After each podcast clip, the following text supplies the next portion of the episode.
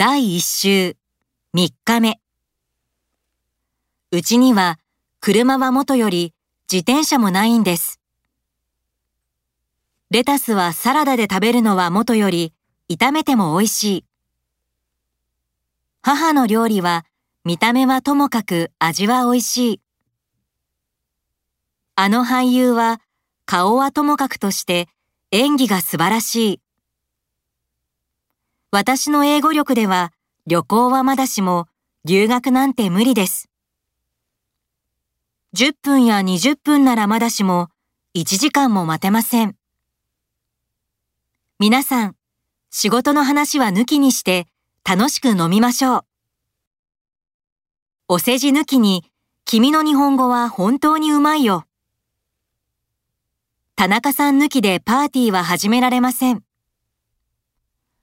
田中さん抜きではパーティーは始められません。